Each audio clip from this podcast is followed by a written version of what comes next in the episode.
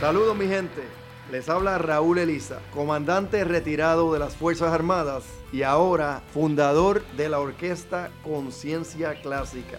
Los invito a escuchar el nuevo podcast Detrás de Conciencia Clásica, donde hablaremos un poco acerca de mi orquesta, mi vida como militar y qué me motivó a escribir las canciones incluidas en el álbum Entre Cielo e Infierno. Síguenos por todas las plataformas digitales y busca el podcast Detrás de Conciencia Clásica. Nos vemos.